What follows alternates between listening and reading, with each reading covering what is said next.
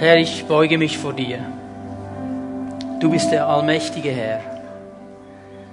Du hältst das ganze Universum in deiner Hand. Du hast alles geschaffen, was wir sehen, was wir nicht sehen. Du bist der Erhalter allen Lebens. Du bist auf dem Thron. Herr, ich beuge mich vor dir. Sage, du bist Herr. Ich will dich anbeten, ich will dich preisen heute Morgen, deinen Namen erheben und dir dafür danken, dass wir vor dich treten dürfen. Herr, dass du den Weg geöffnet hast, dass wir als die Schöpfung, als die Menschen, die du geschaffen hast, vor dich, dem Schöpfer, uns aufstellen dürfen und dich zu anbeten und zu preisen. Ich danke dir dafür. Und Herr, wir wollen vor dir stehen mit dieser Haltung der Anbetung und der Ehrfurcht. Und ich bitte, dass du uns hilfst, Herr, dass wir unsere Herzen öffnen können, dass du zu uns sprichst durch dein Wort und wir von dir Worte des Lebens empfangen. Von deinem Thron das Wort empfangen, das uns stärkt und aufbaut und ausrichtet. Herr, ich danke dir, dass du uns dienst heute Morgen durch dein Wort und dass du uns hilfst, mehr und mehr zu sehen, was es heißt, in diesem echten Leben zu stehen, das du uns schenken möchtest. Ich preise dich dafür. In Jesu Namen. Amen. Amen. Bitte nehmt eure Plätze ein. Und lasst uns gleich unsere Bibeln öffnen. Im ersten Johannesbrief, im ersten Kapitel. Das ist dieser Brief, den wir miteinander studieren werden, Abschnitt für Abschnitt in den nächsten Wochen. Ein sehr spannender Brief und ich habe am letzten Sonntag einiges gesagt zur Einleitung, zum Grundgedanken dieses Briefes. Ich wiederhole nur das eine oder andere ganz kurz, dass wir die Richtung verstehen, in die Johannes hier gehen will. Er hat ein großes Thema mit seinem Brief und dieses große Thema heißt echtes Leben. Er will, dass wir als sein Volk, als seine Kinder verstehen, was das echte Leben ist. Was Jesus für uns vorbereitet hat, was Gott uns schenken möchte, dass wir uns nicht zufrieden geben mit einer Kopie, nicht zufrieden geben mit einem Abziehbild, sondern echt in dem stehen, dass Gott für uns bereithält. Und er hat es klar gemacht schon in den ersten vier Versen seines Briefes, es geht hier nicht um einen Zustand, es geht nicht um einen Umstand, wo ich echtes Leben und erfülltes Leben habe. Es geht nicht darum, dass ich an einem bestimmten Ort bin. Manchmal hat man ja so den Eindruck, nicht, wenn ich da an diesem Ort wäre, dann wäre alles in Ordnung. Und man hat dann die Illusion, vielleicht war mal mal in den Ferien an diesem Ort und das war so cool und alles war in Ordnung. Und oh, wenn ich nur da wohnen würde, denk einfach daran, dann hast du keine Ferien, wenn du da wohnst ändern sich Dinge dann ganz gewaltig. Also manchmal haben wir den Eindruck, das sind so die äußeren Dinge, die äußeren Umstände, die dann äh, irgendwo diese Erfüllung, dieses echte Leben bringen. Aber Johannes macht es klar, es hat zu tun mit einer Person und diese Person heißt Jesus Christus. Und nur bei ihm und nur in ihm werden wir echtes Leben finden. Nur in ihm ist diese Erfüllung. Und er wird das in seinem ganzen Brief immer und immer wieder betonen, weil er als geistlicher Vater, als geistlicher Großvater eine Sorge in seinem Herzen hat um die Gemeinden, die er betreut weil er herausgefunden hat, dass in diesen Gemeinden drin eine, eine Ungleichgewicht gekommen ist, eine falsche Sicht gekommen ist über Jesus Christus. Man hat Jesus Christus einseitig angefangen zu sehen. Die einen haben nur diesen Moment gesehen, dass Jesus Mensch geworden ist das haben sie erkannt, dass er ein Lehrer von Gott war, das haben sie erkannt. Aber dass er der Messias war, dass er der Sohn Gottes war, das haben sie nicht anerkannt. Und dann haben sie sehr stark das Gesetz betont. Und auf der anderen Seite waren die Leute, die gesagt haben, ja, Jesus war Gottes Sohn, er ist der Messias, er ist wirklich Gott, aber er ist nicht Mensch gewesen. Der war nur ein Scheinmensch. Er ist Gott. Sie haben nur diese Seite gesehen. Und das sind so die Leute, die auf der geistlichen Seite dann gern mal ein bisschen abspacen, die gibt es auch heute noch. Das ist nur das wichtig, was im Geist läuft. Alles, was natürlich ist, was um mich herum ist, ist nicht wichtig. Beide Sichten sind nicht ausgewogen. Beide Sichten sind einseitig. Und das Anliegen von Johannes ist uns klar zu machen, nur wenn wir ausgewogen, auch in der Sicht über Jesus sind, werden wir dieses echte Leben haben. Und darum, und da möchte ich euch bitten, mal darauf zu achten, erwähnt er immer Jesus Christus. Nicht nur Jesus, also der Mensch Jesus, nicht nur Christus, also der Messias, der Sohn Gottes, er nimmt es zusammen und sagt, Jesus ist beides. Er war ganz Mensch und ganz Gott. Und darum versteht er uns und darum versteht er Gott und darum kann er zusammenbringen und uns hineinbringen in dieses echte Leben. Das ist das ganz große Anliegen. Ein sehr später Brief in den 90er Jahren geschrieben. Ähm, Johannes, ein alter Mann. Ich möchte bei diesem Bild wirklich bleiben. Es ist wie der Großvater, der seine Enkel so auf den Schoß nimmt und ihnen einige wertvolle Dinge mitgibt für ihr geistliches Leben. Das ist dieses große Anliegen. Das dürfen wir nicht aus den Augen verlieren, auch in diesem Abschnitt, den wir heute uns anschauen. Ich musste da ein bisschen schmunzeln. Johannes, der, also der kommt gleich zur Sache. Zuerst macht er die Einleitung, vier Verse, und dann kommt der nächste größere Abschnitt vom Vers 5 im ersten Kapitel bis Vers 6 im zweiten Kapitel. Und da geht der also gleich zur Sache, das kann ich euch also sagen, nur mal eine kleine Vorwarnung. Also der kommt gleich ziemlich gerade mit dem Zeugs raus, was ihn beschäftigt. Warum? Er ist der Großvater, der seine Enkel auf dem Schoß hat. Und er sagt, ich will alles tun, was ich nur kann, dass meine Enkel ein gutes Leben, ein echtes Leben haben und dass sie die Gefahren des Lebens kennen, weil jede Lebensform hat Feinde. Jede Lebensform hat Feinde. Ich habe ein Foto gesehen von äh, Harold, der war wieder im Park und hat da Viecher fotografiert. Ein genialer Vogel, ich habe noch nicht herausgefunden, was es genau war. Wie, wie der Regenbogen sah der Vogel aus und hat gerade genüsslich eine Insekte verspießen. Die Insekte hat Feinde, die Vögel. Weil wenn die Vögel die Insekten erwischen, Schluck. Und jetzt fällt mir etwas anderes auf. Wir haben eine Katze zu Hause. Und obwohl er schon ziemlich alt ist, unser Kater, bringt er doch ab und zu mal einen Vogel mit, den er erlegt hat. Und er breitet ihn dann aus bei uns auf dem Vorplatz. Das mögen wir nicht sehr, aber ihm gefällt, dass wir zeigen, dass er was gefangen hat, nicht? Auch der Vogel hat Feinde. Die Katze. Und interessant ist dann meinen Kater zuzuschauen, wenn der Hund kommt. Okay? Jede Lebensform hat Feinde. Auch das echte Leben hat Feinde. Und Johannes, weil er über das echte Leben spricht und weil er eben dieser Großvater ist, der seine Enkel auf dem Schoß hat und ihnen helfen will, er spricht ganz offen über den größten Feind des echten Lebens. Und in diesem Abschnitt von Vers 5 im ersten Kapitel bis zu Vers 6 im zweiten Kapitel nennt er diesen Feind neunmal. Neunmal. Und der Name des Feindes ist Sünde. Okay. Ich weiß, was jetzt geschieht. Immer dann, wenn man über Sünde spricht, dann kommt der erste Gedanke, das hat mit mir nichts zu tun, das hat nur mit den anderen zu tun. Und der, der zweite ist dann Schutzvisier runter. Jetzt wird's gefährlich. Und es hat oft damit zu tun, dass wir irgendwo denken, dass Sünde so ein Katalog ist von Dingen, die man tun darf und nicht tun darf. So ein Verhaltenskodex. Und ich möchte heute Morgen hier ganz klar machen, dass es um eine ganz andere Sache geht.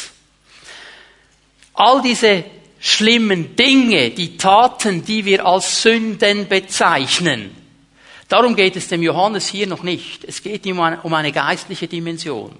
Es geht ihm darum, dass wir verstehen, dass Sünde, egal in welcher Form sie kommt, immer eine geistliche Dimension hat. Sünde bedeutet Zielverfehlung. Vorbeizugehen am Ziel, das Gott uns gesetzt hat. Das Ziel nicht zu erreichen. Also wenn du dir vorstellst, ähm, du steigst in den Nachtzug, sagen wir mal nach Spanien, und willst da in die Ferien, und am nächsten Morgen, da du Schlafwagen hast, wachst du auf, und alle reden Französisch. Dann weißt du, du warst im falschen Zug. Okay? Zielverfehlung, du hast das Ziel nicht erreicht. Sünde heißt mit anderen Worten, das wird uns immer in die Irre führen. Wir haben zwar das Gefühl, wir sind im richtigen Zug, aber wir sind im falschen. Irreführung. Johannes und auch die anderen Schreiber der Bibel machen eines ganz klar. Sünde trennt immer. Sünde ist trennend. Sie trennt Beziehung. Zu Gott und zu Menschen. Sünde wird immer trennen, es ist eine geistliche Dimension. Und Sünde, und hier ist Paulus ganz klar, wird immer Tod hervorbringen. Sünde wird immer echtes Leben angreifen und Tod hervorbringen. Der Sünde soll, der Zahltag der Sünde ist der Tod. Hier ist die Bibel ganz klar. Also wenn wir heute Morgen über die Sünde sprechen und wie wir damit umgehen können und wie wir siegreich sein können, dann bitte denkt nicht an einen Katalog von darf ich, darf ich nicht, sondern lasst uns diese geistliche Dimension sehen. Um die geht es nämlich dem Johannes. Er erwähnt diesen Feind des echten Lebens. Und bevor wir die ersten Verse mal ein bisschen anlesen, möchte ich euch auf eine weitere Eigenart des Johannes hinweisen. Ihr werdet das im ganzen Brief immer wieder sehen. Ich sage euch diese Dinge, weil ich eigentlich am liebsten hätte, ihr würdet selber zu Hause diesen Johannesbrief auseinanderbeindeln und studieren und schon vorausstudieren, was noch alles kommt. Und darum sage ich euch diese Eigenarten, weil sie helfen uns zu verstehen, was Johannes will. Er macht immer wieder Gegenüberstellungen. Echt und falsch oder hier in unserem Abschnitt ganz stark Licht und Finsternis. Oder Reden, Leben und Tun. Sind die ganz großen Gegenüberstellungen. Warum?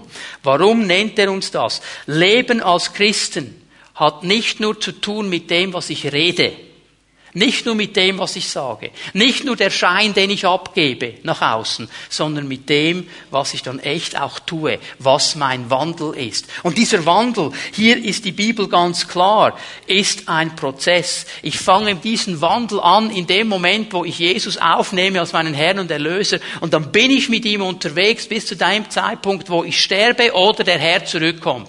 Das ist dieser geistliche Wandel und in dem gehe ich vorwärts. Es ist ein Prozess. Und ich muss aufpassen in diesem Wandel, dass ich nicht etwas rede und etwas ganz anderes tue. Und ich muss aufpassen in diesem Wandel, dass ich beim Licht bleibe und nicht abgleite in die Finsternis. Das ist der Zusammenhang hier. Darum sind diese Dinge so wichtig, dass wir sie verstehen. Und jetzt lesen wir mal an. 1. Johannes 1, Vers 5. Lesen wir mal bis Vers 10. Die Botschaft, die wir von Jesus Christus, nicht nur von Jesus, nicht nur von Christus, von Jesus Christus. Es geht ihm immer um die Person Jesus Christus. Er ruft immer aus zur Ausgewogenheit, beides zu sehen. Die Botschaft, die wir von Jesus Christus empfangen haben und die wir an euch weitergeben, lautet, Gott ist Licht. Bei ihm gibt es nicht die geringste Spur von Finsternis. Licht Finsternis, Gegenüberstellung. Wenn wir behaupten, mit Gott verbunden zu sein, in Wirklichkeit aber in der Finsternis leben, wörtlich steht hier im Griechischen gehen, wandeln, wenn wir in der Finsternis wandeln, wir sagen aber, wir sind im Licht, stimmt etwas nicht. Gegenüberstellung, okay? Wenn wir behaupten, mit Gott verbunden zu sein, in Wirklichkeit aber in der Finsternis leben, lügen wir und unser Verhalten steht im Widerspruch zur Wahrheit. Wenn wir jedoch im Licht leben, so wie Gott im Licht ist, sind wir miteinander verbunden und das Blut seines Sohnes reinigt uns von aller Sünde.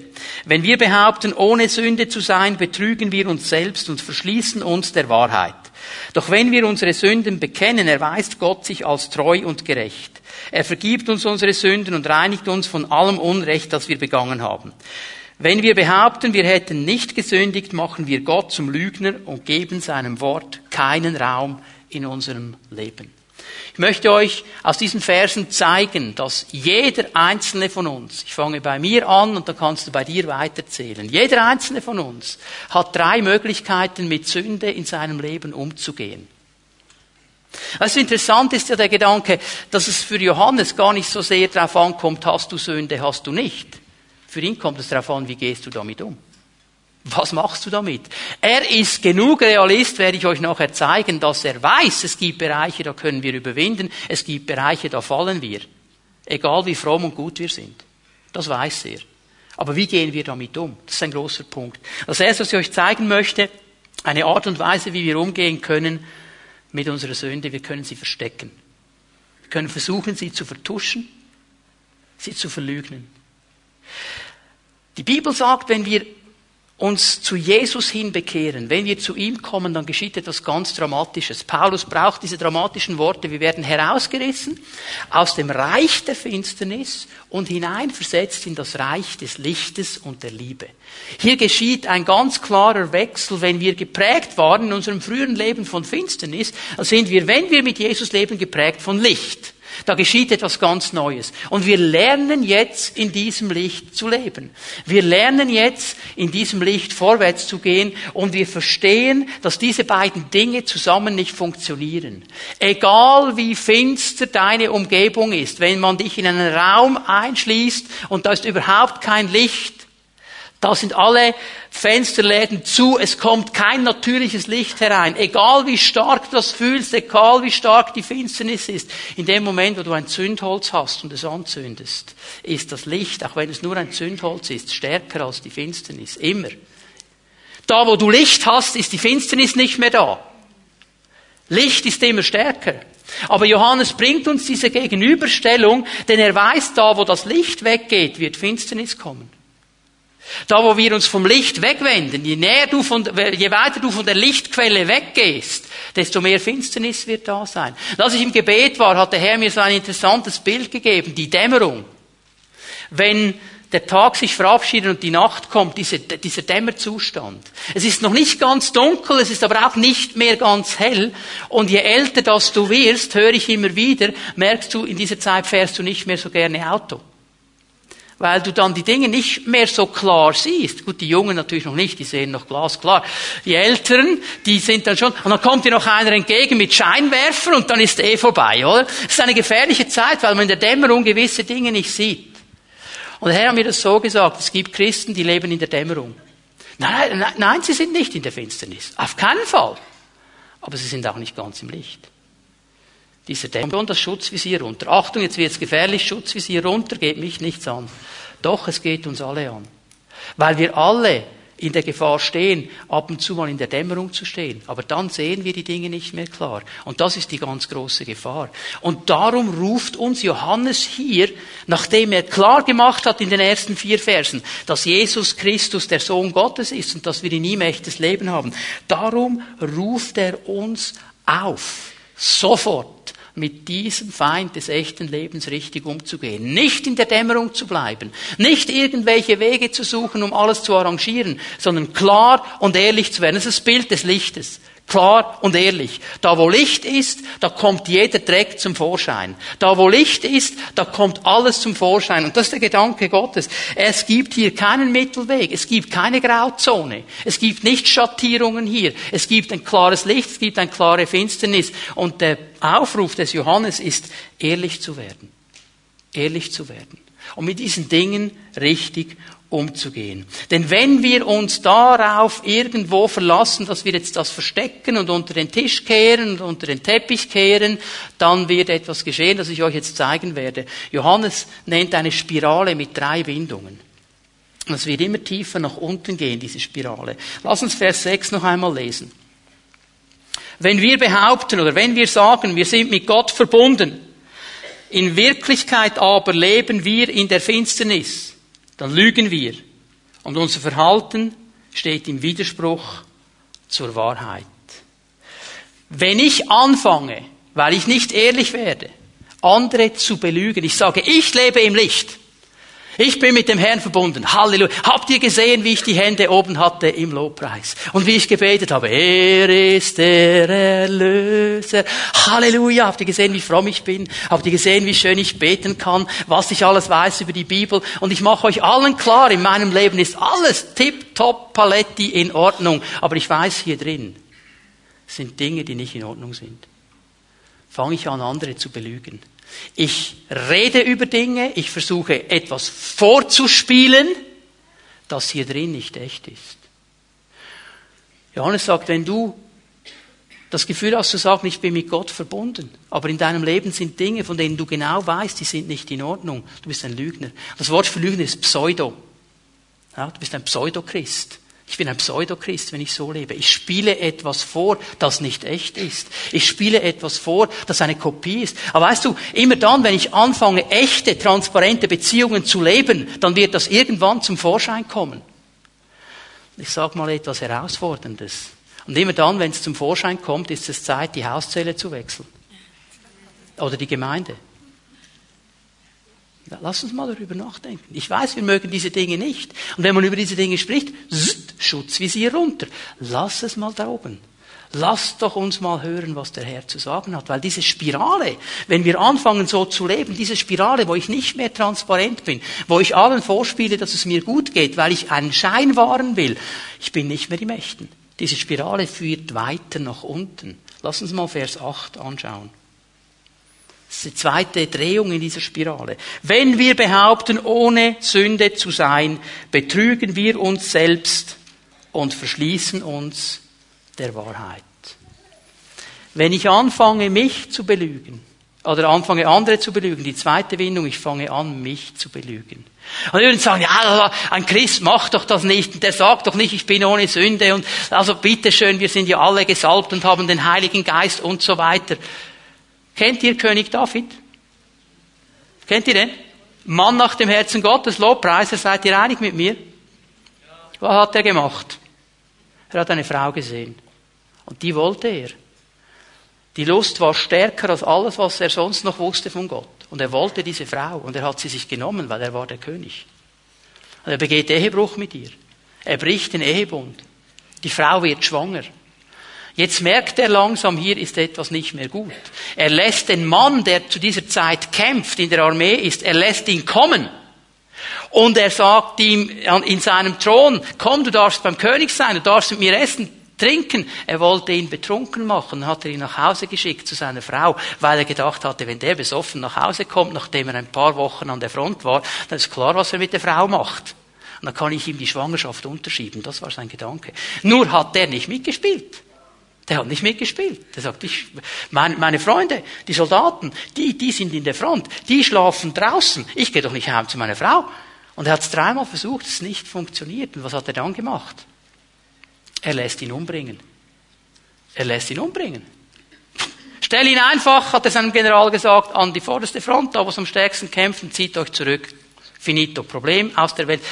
Zum gleichen Zeitpunkt hat er einfach weitergemacht, wie wenn nichts wäre. Er, hat nie gesagt, ich bin nicht mehr König. Der war immer noch Anbeter, er hat immer noch angebetet. Alle um ihn herum und das Gefühl gehabt, bei David ist alles klar, alles Paletti, kein Problem. Er hat einfach weitergemacht. Nur sein Hofprophet der ist gekommen. Und er erzählt ihm eine interessante Geschichte. Er erzählt ihm sein Problem in einem Gleichnis. Was macht David? Sagt, dieser Mann müssen wir umbringen. Diesen Mann müssen wir umbringen. Er verliert völlig den Blick, für was geht in seinem Leben. Er ist so blind geworden, hat sich so selber belügt, dass er nicht mehr verstanden hat, ich habe Sünde. Aber dieser Mann, der genau dasselbe getan hat in diesem Gleichnis, den müssen wir umbringen. Wir können so weit kommen, dass wir am Schluss die Lüge selber glauben. Weil wir nicht ehrlich werden wollen, weil wir Dinge nicht in Ordnung bringen wollen. Das ist die zweite Spirale. Das ist interessant, das lerne ich dann von David, nach all dem, was er falsch gemacht hat. Als dann der Nathan ihm sagt, du bist der Mann. Du bist der Mann. Tut der Buße. Er fängt nicht an zu erklären, er fängt nicht an, sich herauszureden, er tut Buße. Weißt du, ich bete für Nathans in unserem Leben.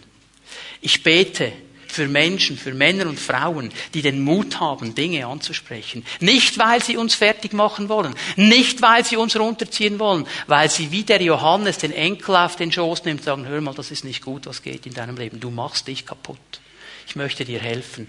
Und dann braucht es diese klare Stimme. Weil die zweite Spirale ist, wir fangen an, uns selber zu belügen. Und dann kommt die dritte Spirale, Vers 10. Wenn wir behaupten, wir hätten nicht gesündigt, machen wir Gott zum Lügner und geben seinem Wort keinen Raum in unserem Leben. Wenn es weitergeht in dieser Spirale, dann kommen wir an einen Punkt, wo Gott nicht mehr zu unserem Leben reden kann. Wir würden ja nie sagen, Gott ist ein Lügner. Wir machen das viel subtiler. Wir setzen uns dem Wort der Wahrheit nicht mehr aus. Schutzvisier runter. Bzzt. Und wir werden Menschen, und das ist die Gefahr hier, dass wir das Wort Gottes dann auf andere anwenden und genau wissen, was die anderen tun sollten. Und wir sitzen im Gottesdienst und denken, boah, das hätte Siegfried hören sollen. Und das hätte die Trude hören sollen. Und das hätte mein Chef hören sollen. Und das. Und alle anderen hätten hören sollen. Nur ich nicht mehr. Und wir fangen uns an zu verschließen. Weil wir in dieser Spirale drin sind. Menschen, die an diesem Punkt angekommen sind, sind in der Regel sehr kritisch und klar gegenüber allen anderen. Die sehen das ganz glasklar. Aber wenn es um sie selber geht, das Wort Gottes darf nicht mehr an ihr Leben und an ihr Herz heran. Hey, warum sagt Johannes diese Dinge so klar? Ich meine, stell dir mal vor, du bekommst diesen Brief und ab dem fünften Vers fährt er so rein. Dann können Sie sagen, ja, pff, komm, also nicht mit mir. Warum macht er das? Er will, dass wir das echte Leben haben. Er will, dass dieses echte Leben nicht geraubt werden kann von uns. Er will, dass wir lernen, ehrlich und klar umzugehen mit den Dingen in unserem Leben drin, die uns beschäftigen, die uns belasten, die vor Gott nicht bestehen können. Ich möchte euch eine Stelle geben aus den Sprüchen, Sprüche 28, Vers 13. Wer seine Vergehen verbergen will, hat keinen Erfolg. Wenn wir so leben, wird der Segen Gottes nicht über unserem Leben sein. dieses Wort Erfolg bezieht sich nicht einfach nur darauf, dass du keinen Erfolg hast, das zu verbergen. Der Segen Gottes wird sich wegziehen aus deinem Leben. Warum? Weil Gott nicht mehr gut ist. Nein, weil du dich wegbegibst vom Licht weil du immer tiefer den Weg gehst hinein in die Finsternis und der Segen nicht mehr kommen kann. Werner Kniesel hat mal gesagt, dass wir ein bisschen diskutiert haben miteinander, wie man umgehen kann mit, mit Menschen, die in diesen Dingen drin sind, sagt, ich bete immer, Herr, segne sie, wenn du kannst. Wir wissen, der Herr ist allmächtig, aber wir können uns verschließen. Zzzt, Schutzvisier runter. Und dann kann der Segen nicht mehr kommen. Darum ruft er uns auf, ehrlich zu sein. Aber, sagt er dann, der Sprücheschreiber hier, aber wenn wir bekennen und meiden, finden wir Erbarmen. Wenn wir richtig damit umgehen, dann werden wir Erbarmen und Barmherzigkeit und Gnade von Gott finden über unsere ganze Leben. Und darum müssen wir verstehen, wenn wir das echte Leben von Gott wollen, dann dürfen wir die Sünde nicht verstecken, sondern wir müssen das tun, was Johannes uns als zweite Option jetzt gibt. 1. Johannes 1, Vers 9 bis 2, Vers 2 lesen wir die zweite Option. Wir können unsere Sünden bekennen. Also du kannst sie verstecken, aber du kannst sie aber auch bekennen. Lesen wir mal von Vers 1. 1. Johannes 2, Vers 1, meine lieben Kinder, ich schreibe euch diese Dinge, damit ihr nicht sündigt. Und wenn jemand doch eine Sünde begeht, haben wir einen Anwalt, der beim Vater für uns eintritt, Jesus Christus. Nicht Jesus allein, nicht Christus allein, Jesus Christus. Siehst du, wie er immer wieder die Person Jesu Christi, ganz Mensch, ganz Gott in die Mitte nimmt. Bei ihm finden wir all diese Dinge. Bei ihm ist das echte Leben. Bei ihm, wenn wir ihn ausgewogen erkennen, bei ihm ist das echte Leben. Jesus Christus, den Gerechten, er, der nie etwas Unrechtes getan hat, ist durch seinen Tod zum Sühneopfer für unsere Sünden geworden und nicht nur für unsere Sünden, sondern für die Sünden der ganzen Welt. Vers 1. Ich habe euch gesagt, Johannes ist sehr realistisch. Meine lieben Kinder, ich schreibe euch diese Dinge, damit ihr nicht sündigt. Er sagt, hey, der Christ kann lernen zu überwinden. Er kann lernen, nicht zu sündigen. Aber wenn ihr dann doch sündigt, wenn ihr dann doch fallt, wenn dann doch etwas schief läuft, erinnert euch an Folgendes. Er ist realistisch genug, dass er weiß, ein Mensch, der mit Jesus geht, entwickelt sich. Also mit aller Liebe wenn du seit 25 Jahren mit Jesus unterwegs bist und immer noch mit der gleichen Sünde kämpfst wie ganz am Anfang deines geistlichen Lebens, dann stimmt etwas nicht. Dann bist du nicht gewachsen. Ich sage nicht, du kämpfst nicht mehr, aber hoffentlich nicht mehr mit den gleichen Dingen wie vor 25 Jahren.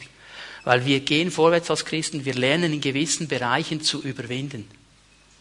Aber wenn wir fallen, dann wissen wir, dass wir jemanden haben, der für uns einsteht. Und er braucht hier zwei Titel, die er Jesus Christus gibt. Und ich möchte, dass wir die uns genau anschauen, weil die müssen wir verstehen. Was Johannes hier sagt über Jesus Christus ist so absolut wichtig. Er sagt mal zuerst, dass Jesus das Sühneopfer ist für unsere Sünden. Das Sühneopfer für unsere Sünden. Das Wort, das er braucht im Griechischen, könnte man so übersetzen, es ist etwas, das Gottes heiligem Gesetz Genüge tut, ein Mittel, das dazu führt, dass die Sünde vergeben wird. Also das Sühneopfer ist etwas, das Gottes heiligem Gesetz genügt und ein Mittel, dass die Sünde vergeben wird. Und er geht hier hinein in eine Riesenspannung. Bis zum heutigen Tag eine Spannung in den Gemeinden drin. Da ist auf der einen Seite, ich mache mal hier eine Grenze, okay? Das ist die Fraktion auf dieser Seite. Gott ist heilig. Amen? Absolut gerecht. Sein Gesetz ist absolut gut. Er hat gesagt, was wir tun sollen und wenn wir das tun, werden wir leben und wehe, wir gehen von diesen Gesetzen weg, dann crash. Wird sofort ein Hammer zu fliegen kommen. Gott ist gerecht und heilig. Okay, ist diese Fraktion. Gott ist lieb. Gott ist barmherzig. Gott vergibt. Amen, oder? Halleluja. Ich bin froh, dass er so ist. Und Gott versteht mein Herz. Und weißt du, was das Problem ist, wir müssen die beiden Dinge zusammenbringen. Er ist gerecht und heilig und hat ein Gesetz gegeben. Aber er ist ebenso gnädig und barmherzig und voller Liebe. Und diese Spannung kommt zu einer Auflösung am Kreuz von Golgatha. Da, wo Jesus Christus das ganze Gericht getragen hat wo Jesus jede Sünde, alles, was gegen das Gesetz steht, alles, was vor Gottes Heiligkeit nicht bestehen kann, hat er auf sich genommen.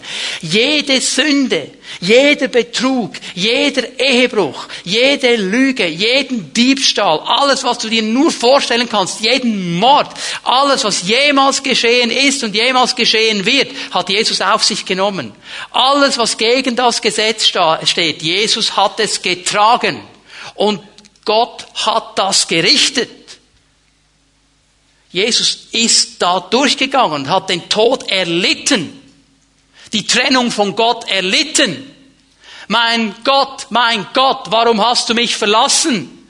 Ist dir aufgefallen, dass Jesus ihn nie Gott nennt, immer nur Vater? Und jetzt sagt er nur noch Eli, Gott, Gott. Die Trennung weil die Sünde der ganzen Welt auf ihm war. All mein Dreck, all meinen Kasumpel, alles, was ich je getan habe, war auf Jesus. Ich bin so froh darum. Ich bin so dankbar.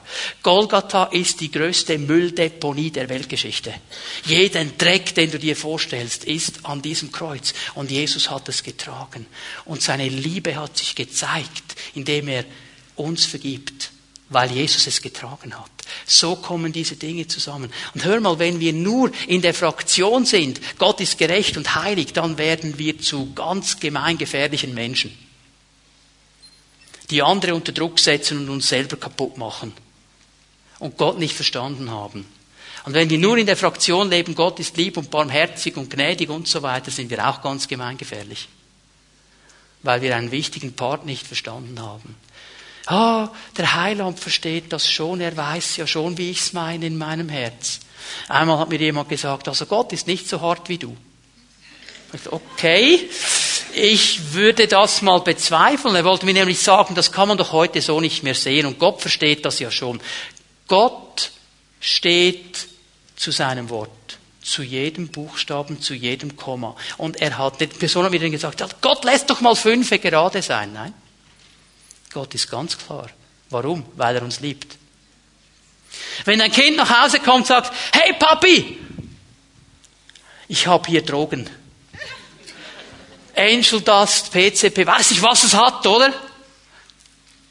Und das teste ich jetzt mal aus. Und du sagst, ja, mach doch. Papi hat dich lieb. Probier doch. Ja, man muss die Erfahrungen machen. Das ist die Argumentation. Das ist die Argumentation. Du würdest als Vater hoffentlich sagen, weg mit dem Zeug, sofort das WC runter und weiß ich, was man noch damit macht. Weg davon. Genauso ist Gott. Du kannst nicht sagen, er ist ja so lieb, er lässt mich schon und er versteht es und er muss mir ja dann eh vergeben. Das ist billige Gnade, was du da machst. Das ist billige Gnade. Gott bringt es zusammen. Gott steht ganz klar zu seinem Wort. Aber er hat diesen Weg geöffnet. Und er sagt, Jesus ist das Sühneopfer. Und weißt du, was mir gefällt? Lies den Vers noch einmal. So genial, was hier steht. Er ist zum Sühneopfer für unsere Sünden geworden. Nicht nur für unsere Sünden, sondern für die Sünde der ganzen Welt.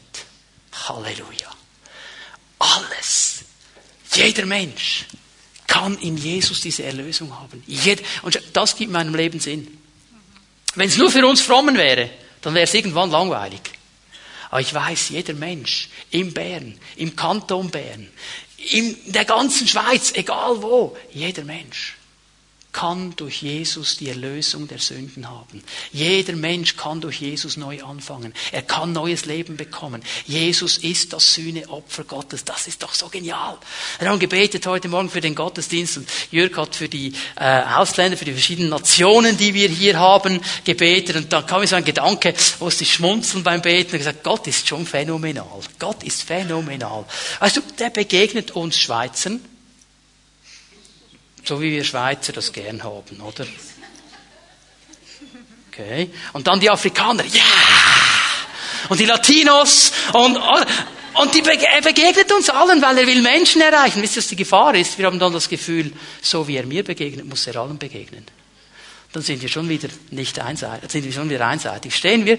Aber Gott möchte jedes Herz erreichen. Und er hat es gezeigt am Kreuz von Golgatha, dass er seinen Sohn nimmt und das Zorngericht über ihn niedergehen lässt und ihn zum Sühneopfer macht. Du kannst ein neues Leben haben in Jesus Christus und du kannst es heute bekommen. Echtes Leben in Jesus, weil Jesus das Sühneopfer ist. Aber Johannes gibt ihm einen zweiten Titel. Und er sagt nicht nur, er ist das Sühneopfer, er sagt, er ist der Anwalt. Jesus Christus ist unser Anwalt. Und hier betont er, schau mal genau hinein, was er sagt. Hier betont er, wir haben einen Anwalt. Jesus ist das Sühneopfer für die ganze Welt, aber er ist nicht der Anwalt für die ganze Welt. Er ist der Anwalt für die, die das Sühneopfer angenommen haben. Er ist der Anwalt für die Menschen, die an ihn glauben. Und die Menschen, die an ihn glauben, die mit ihm zusammen sind, für diese Leute steht er ein vor dem Thron Gottes. Das Wort, das er braucht, äh, Johannes hier, das heißt ein Fürsprecher, einer, der für mich spricht, einer, der an meiner Seite steht, mein Freund, der mir hilft, der mich führt, der mich leitet, das ist Jesus Christus. Und hier ist schon ein interessantes Geheimnis drin, weil Jesus mein Fürsprecher ist, weil Jesus mein Freund an meiner Seite ist, kann ich überwinden, auch in Situationen der Sünde. Weil er an meiner Seite steht. Und wenn ich lerne, darauf zu hören, was er sagt und das Richtige tue, kann ich überwinden. Er ist mein Anwalt und er steht vor dem Thron Gottes und er steht vor diesem Thron und er steht für mich da und er steht für mich ein. Aber interessanterweise ist genau dieser Dienst Jesu an eine Anweisung gebunden. Er ist dann mein Anwalt, wenn ich meine Sünden bekenne. Jesus macht alles, aber eines macht er nicht. Er lügt nicht, weil er Wahrheit ist. Und er wird dir nicht helfen, deine Sünde zu vertuschen. Das wird er nie tun. Aber wenn wir die Sünde bekennen, wenn wir, und das ist jetzt, darf ich euch eine Hausaufgabe geben heute. 1. Johannes 1, Vers 9, auswendig lernen. Wenn es ein paar Stellen gibt, es gibt so 20, die müsste jeder Christ auswendig können. 1. Johannes 1, Vers 90 ist eine davon. Wenn wir unsere Sünden bekennen, ist er treu und gerecht, dass er uns die Sünde vergibt und uns reinigt von aller Ungerechtigkeit. Das müssen wir wissen, weil weißt du, was sonst geschieht? Dann rennen wir von Gott weg, wenn wir sündigen, anstatt zu ihm zu rennen. Wenn wir nicht wissen, dass er gerne vergibt, wenn wir bekennen. Er vergibt. Er ist der Anwalt, wenn wir bekennen. Nun, was heißt bekennen? Was heißt, was meint er damit? Also, ein Mann ging in die Seelsorge, er hat jahrelang damit gekämpft, so mit Dingen in seinem Leben und dann braucht er dann 45 Minuten, bis er herausgebröselt hat, was ihn wirklich beschäftigt. Und er sagt dann diesem Seelsorger, diesem Pastor, hör mal, also weißt du, das ist in meinem Leben und ähm, ich weiß, das ist eigentlich nicht gut und was soll ich jetzt und das ist mir ein bisschen peinlich.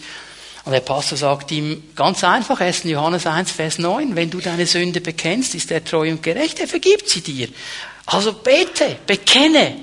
Und jetzt fängt dieser Mann an zu beten und sagt, oh Vater, sollten wir gesündigt haben, Und dann unterbricht ihn der Seelsorger. Halleluja unterbricht ihn und sagt, bringe mich nicht noch einmal mit deiner Sünde in Verbindung. Wenn sollten wir gesündigt haben? Hör mal, bekennen ist nicht so eine lasche Sache. Ja, es könnte ja sein und du weißt ja Herr und so weiter. Bekennen heißt ganz einfach, Herr, ich habe das falsch gemacht. Punkt. Bitte vergib mir. Das ist die Sache. Nicht, wenn ich jetzt zum Beispiel unanständig wäre mit der Rahel hier. Und ich sage ihr ein Wort, das man nicht sagt. Hornochse. Oder Hornöchsin. Okay. Und dann seid ihr alle einig, ich muss mich entschuldigen, oder? Habt ihr auch schon Entschuldigungen bekommen? Okay? Habt ihr auch schon die Entschuldigungen bekommen? Rahel, es tut mir extrem leid, dass ich dir Hornochse gesagt habe. Oder Hornöchsin, es tut mir leid. Aber, meine, weißt du, wie du dich benommen hast vorher, also, und dann plötzlich ist die Entschuldigung nichts mehr wert. Und denkst, okay, bin ich trotzdem, sie muss dann denken, sie ist trotzdem schuld. Wenn ich Sünde bekenne, geht es um mich, nicht um sie. Dann bekenne ich, dass ich sie Hornochse genannt habe. Was sie gemacht hat, das muss sie mit Gott abmachen. Das ist ihre Sache. Bekennen bedeutet, dass ich die Sache vor Gott klar mache und nicht entschuldige und nicht Auswege finde und sagen, Herr, hier habe ich falsch gehandelt, ich habe gesündigt, Punkt, vergib mir. Das ist Bekennen. Und es gibt so einen, einen Vier-Punkte-Plan. Du erkennst die Sünde durch das Wort Gottes, durch Brüder und Schwestern, wie auch immer der Herr das macht. Du bekennst sie, du hast sie und du lässt sie. Es gehört alles zum Bekennen dazu. Weißt du, wenn jemand 125 Mal die gleiche Sache bekennt, dann frage ich mich irgendwann, hasst er das wirklich? Will er das wirklich loslassen? Oder lebt er einfach so im Kreislauf, Gott muss mir ja eh vergeben? Und beim Bekennen schon denkt, okay, wenn ich dann rauskomme, falle ich wieder auf die Schnauze. Das kann es nicht sein. Bekennen bedeutet diese Konsequenz. Ich will das wirklich nicht haben in meinem Leben. Ich will es nicht. Das wird mir das echte Leben Gottes wegnehmen. Ich werde hier ganz klar, ich bekenne das vor dem Herrn in einer ganz klaren Sprache. Und Johannes ermutigt uns, das zu tun und zeigt uns auch, dass der Herr immer vergibt. Immer vergibt. Wenn wir bekennen, wenn wir echt bekennen. Aber wir sind noch nicht am Ende. Ich muss euch noch einen dritten Punkt zeigen, wie man mit Sünde umgehen kann. Wir können nämlich Sünde überwinden. Wir können überwinden. Noch einmal Vers 1 im zweiten Kapitel. Ich schreibe euch, liebe Kinder, damit ihr nicht sündigt.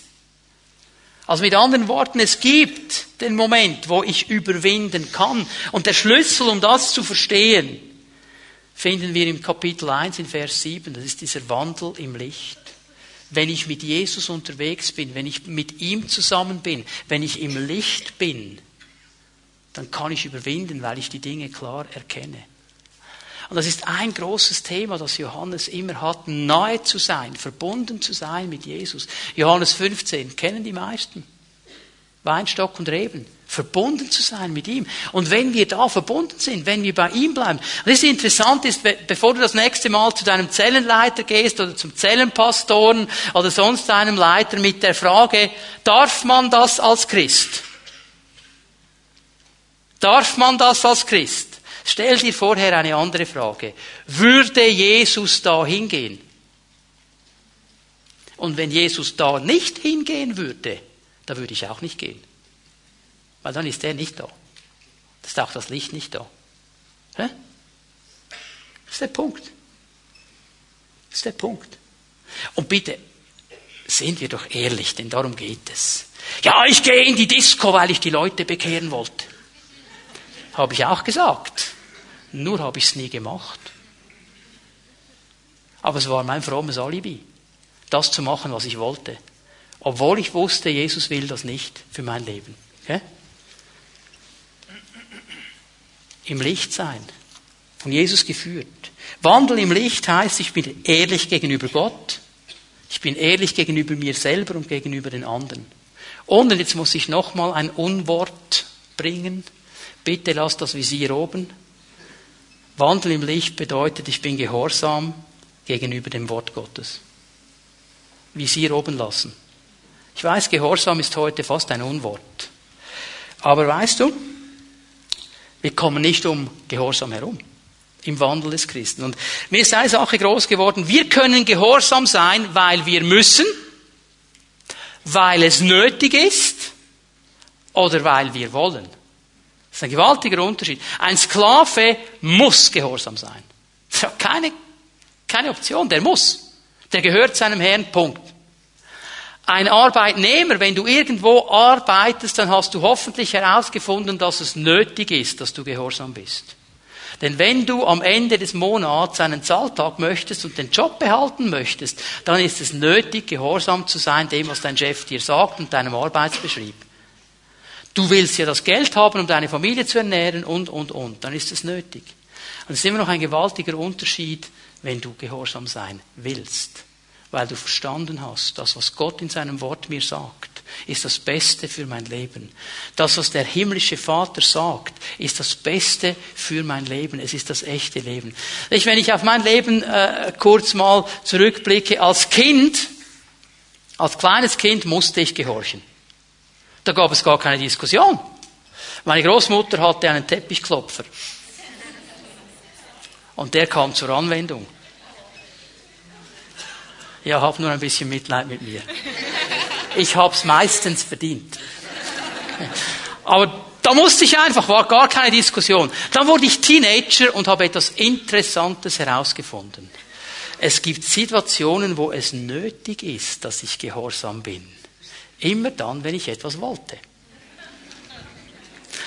Oh, als ich das Luftgewehr wollte oder das Mofa, ich war ein Vorbild an Gehorsam und Tugend.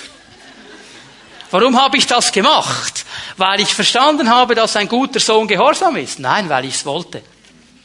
Okay? Das Zeichen eines erwachsenen Christen ist ganz einfach, dass er gehorsam sein will.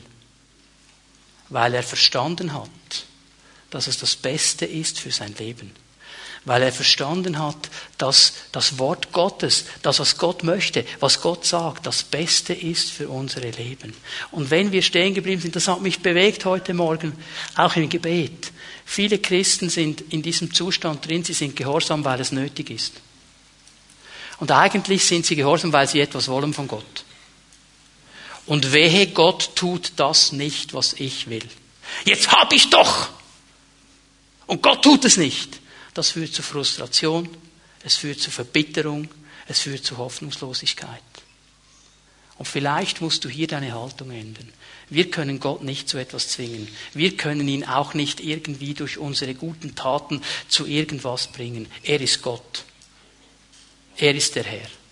Und wir lernen ihm gehorsam zu sein, weil wir es wollen, weil wir verstanden haben, dass er mich liebt, dass er mein Vater ist und dass er das Beste für mein Leben bereithält. Und dass all das, auch das, was mich in Frage stellt, das, was mich herausfordert. Und ich glaube, jeder von uns, wenn er ganz ehrlich wird, wird durch solche Aussagen des Wortes Gottes, wie wir sie heute Morgen gesehen haben, herausgefordert. Und das ist gut so. Weil er möchte, Johannes möchte, dass wir in dieses echte Leben hineinkommen. Er möchte, dass das Leben des Christen gezeichnet ist, nicht von Frust, sondern von Lust. Habe deine Lust am Herrn. Es ist eine lustvolle Sache, dem Herrn nachzufolgen, wenn wir das echte Leben haben.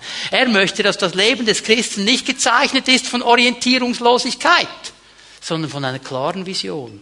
Das ist das, was Gott bereithält. Er möchte, dass das Leben des Christen nicht gezeichnet ist von Hoffnungslosigkeit, sondern von Hoffnung. Weil der Herr mit uns vorwärts geht. Echtes Leben von Gott hat einen Feind. Es ist die Sünde.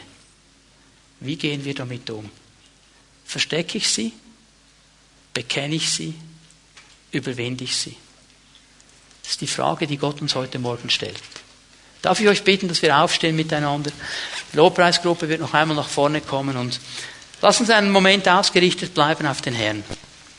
Wir werden dieses Lied noch einmal miteinander singen. Er ist der Erlöser. Weil es einfach so gut zum Ausdruck bringt, was Gott für uns getan hat. Und Matthias wird einfach mal anfangen zu spielen. Und während wir so vor ihm stehen, dann möchte ich dich einladen, dass du den Heiligen Geist in dein Leben hineinsprechen lässt. Stell dir mal die Frage, gibt es da in meinem Leben Sünde, die ich verstecke, die ich unter den Teppich kehre? Was mache ich damit? Lasse ich das so? Oder wäre es vielleicht dran, heute Morgen zu bekennen und die Vergebung des Herrn zu holen? Gibt es in meinem Leben Dinge, da kämpfe ich seit Jahren und Jahrzehnten? Wäre es nicht dran, heute Morgen zu sagen, Herr, ich entscheide mich, so geht das nicht mehr weiter. Ich nehme deine Kraft und ich will lernen zu überwinden. Ich will rauskommen aus diesen Kreisläufen. Jesus möchte uns echtes Leben geben. Und er möchte uns dabei helfen, dass alles, was dieses echte Leben rausnimmt, wegnimmt, dass wir damit richtig umgehen. Nimm dir einen Moment Zeit. Sprich mit dem Herrn über diese Dinge. Und dann werden wir anfangen, miteinander dieses Lied zu singen. Ich möchte bitten, dass wir unsere Augen schließen, dass für einen Moment niemand herumschaut in diesem Raum. Ich weiß, dass dieses Thema ein Thema ist, das uns nahe geht. Und ich möchte dich fragen heute Morgen, bist du hier und du hast Jesus noch nie als das Sündopfer für dein Leben angenommen? Du hast noch nie diesen Schritt zu ihm gemacht und ihm gesagt, Herr, ich will das echte Leben, das du mir geben kannst dann lade ich dich ein, diesen Schritt zu tun heute Morgen und zu ihm zu gehen. Vielleicht bist du hier und du sagst, es gibt Bereiche in meinem Leben, da habe ich Sünde versteckt und verleugnet und unter den Teppich bekehrt. Und ich will aufhören damit. Ich will heute Morgen zu dir herkommen. Ich will es bekennen vor dir. Und ich will es in Ordnung bringen. Vielleicht bist du der, der sagt, hey, ich, ich will überwinden. Ich will vorwärts gehen. Ich will stärker werden im Herrn. Wenn du in eine dieser Kategorien hineingehörst, während wir unsere Augen geschlossen halten, möchte ich dich einfach einladen, dass du da, wo du stehst, deine Hand ausstreckst zum Herrn. Du sagst, Herr, ich habe das verstanden und ich will das in Ordnung bringen in meinem Leben. Ich werde die richtigen Schritte tun. Streck ihm einfach deine Hand entgegen. Sag, Herr, ich habe es verstanden. Danke, Jesus. Danke, Jesus. Danke, Jesus. Lasst uns einfach ehrlich sein mit ihm. Danke, Jesus. Ich möchte das heute Morgen so machen. Ich weiß, das ist eine delikate Sache und eine ganz feinfühlige Sache. Wir werden das so machen. Ich möchte Tom Fankhauser bitten, dass er von mir aus gesehen zu diesen Fahnen hier, zu dieser grünen Fahne geht, auf der linken Seite. Und wenn wir den Herrn jetzt noch einmal anbeten für einen kurzen Moment, dann möchte ich dich bitten, wenn du Jesus Christus nie als das Sündopfer für dein Leben angenommen hast, dann geh bitte schnell bei Thomas vorbei. Und er wird dir erklären, wie du das tun kannst. Und ich möchte jetzt bitten, dass gleich einige Zellenleiter sich hier vorne aufstellen und bereit machen, mit Menschen zu beten. Bitte kommt gleich ein paar Zellenleiter, stellt euch hier auf, macht euch bereit zum Beten. Ich weiß, das sind delikate Angelegenheiten, für die du die Hand erhoben hattest. Wir werden Jesus noch einen Moment anbeten. Und wenn du möchtest, darfst du nach vorne kommen und darfst Gebet in Anspruch nehmen. Wenn du sagst, ja, ich würde gern mit einer Person noch kurz darüber reden und dieses Gebet in Anspruch nehmen. Ich weiß, es ist eine delikate Sache. Aber weißt du, der Rest der Gemeinde, der wird anbeten und auf den Herrn schauen, denn die interessiert gar nicht, wer hier nach vorne kommt. Aber ich möchte diesen Raum öffnen, um Dinge klar zu machen vor dem Herrn. Können wir Jesus noch einmal anbeten? Und wenn du das Bedürfnis hast und das möchtest, darfst du gerne kommen und Gebet in Anspruch nehmen.